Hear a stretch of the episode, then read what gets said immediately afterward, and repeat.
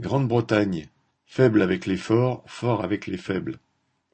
Depuis le début de la guerre en Ukraine, la mansuétude du gouvernement britannique envers les milliardaires russes, dont il se refuse à saisir les biens par respect pour la sacro-sainte propriété privée, offre un contraste saisissant avec la dureté envers les réfugiés ukrainiens qui frappent à la porte de la Grande-Bretagne.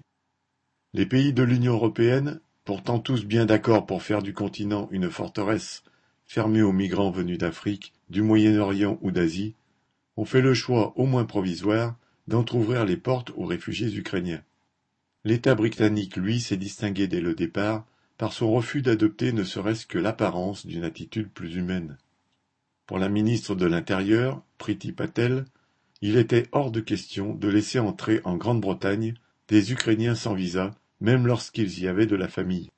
C'est souvent le cas puisque, malgré l'avalanche de mesures tombées sur les travailleurs étrangers depuis le Brexit, il reste en Grande-Bretagne des dizaines de milliers d'Ukrainiens. Or les visas pour la Grande-Bretagne sont désormais beaucoup plus difficiles à décrocher qu'avant le Brexit, car liés à un statut précis. Étudiants, travailleurs hautement qualifiés, métiers sous tension. Tant pis pour les réfugiés. La ministre décréta qu'aucun ne pourrait poser le pied en Grande-Bretagne sans visa, au prétexte que sinon des espions russes se glisseraient parmi eux.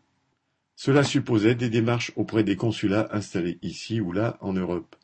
Chacun étant parti dans l'urgence, et rarement avec tous les documents exigés, moins de quatre mille demandes sur dix-sept mille avaient été satisfaites mi-mars. Devant le tollé soulevé par tant d'inhumanité, le gouvernement a dû reculer.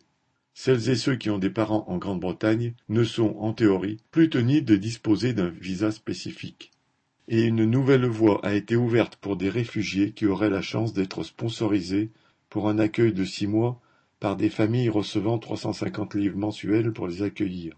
Une générosité qui reste donc bien limitée. Rejetant la politique xénophobe de Johnson, de nombreux Britanniques affirment leur volonté d'accueillir des réfugiés. Les municipalités ont aussi exprimé cette volonté, mais n'auront peut-être pas les moyens d'offrir l'accueil espéré à celles et à ceux qui auront franchi tous les barrages, tant les services municipaux ont souffert de coupes budgétaires ces dernières années. Thierry Hervé